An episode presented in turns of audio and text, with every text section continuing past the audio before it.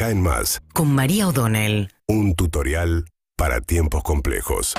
Bien, en un ratito el gobierno con Sergio Massa va a estar relanzando el programa de precios justos, buscando llegar a mitad del año que viene con un sendero ratificando, intentando ratificar de ir alineando expectativas respecto a lo que va a pasar con la inflación a lo largo de este año. El precio justo va a tener 2.000 productos que van a permanecer congelados eh, hasta el mes de junio, que no son los mismos que están ahora, porque si no se generaría una brecha enorme, y el resto de los productos que están por afuera de precios justos van a poder subir un 3% mensual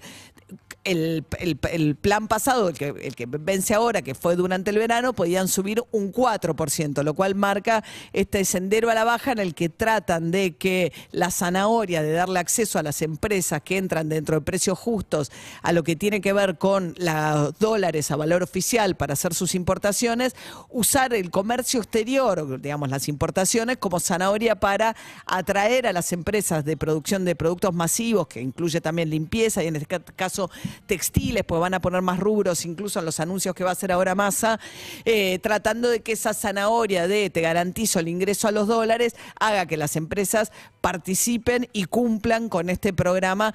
que intenta contener inflación o contener las expectativas de inflación. Ayer hablábamos este, en este mismo espacio que el gran problema en el mes de enero tiene que ver con la carne, cómo subió la carne, que va a impactar fuerte. No esperan un buen número cuando se conozca ese número, con lo cual hay que volver a alinear las expectativas, que es lo que más cuesta.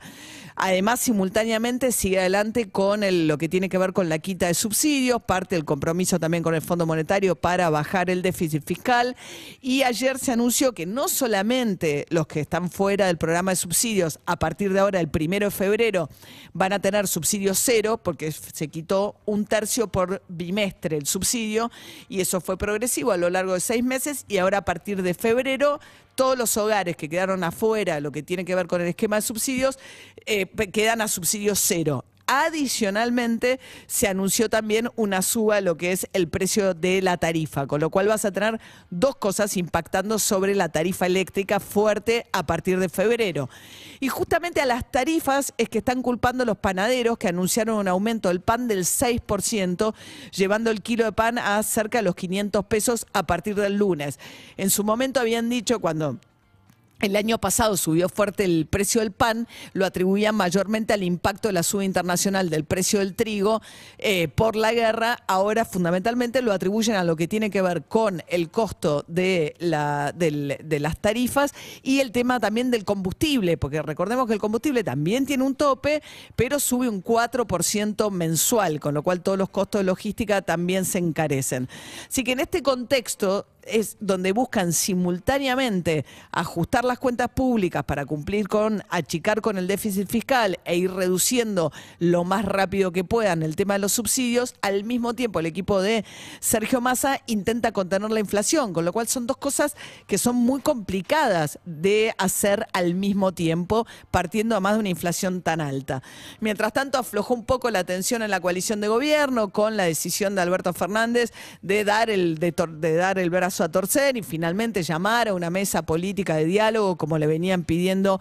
las otras dos patas de la coalición de gobierno, tanto el Frente Renovador con Sergio Massa como el kirchnerismo. Hay que ver quiénes van a esa mesa, pero en todo caso es una eh, admisión de parte de Alberto Fernández de no voy a decidir yo solo el rumbo de la coalición o no voy a sin hablar con nadie, decir que voy a ser candidato sí o sí a la presidencia.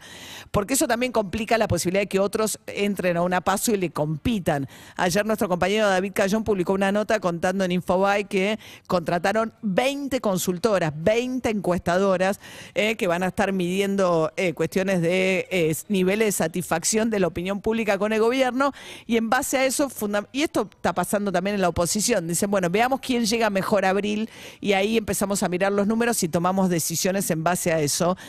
Y en eso se juega mucho el gobierno lo que vaya a pasar en estos próximos meses con la inflación. Síguenos en Instagram y Twitter. Arroba Urbana Play FM.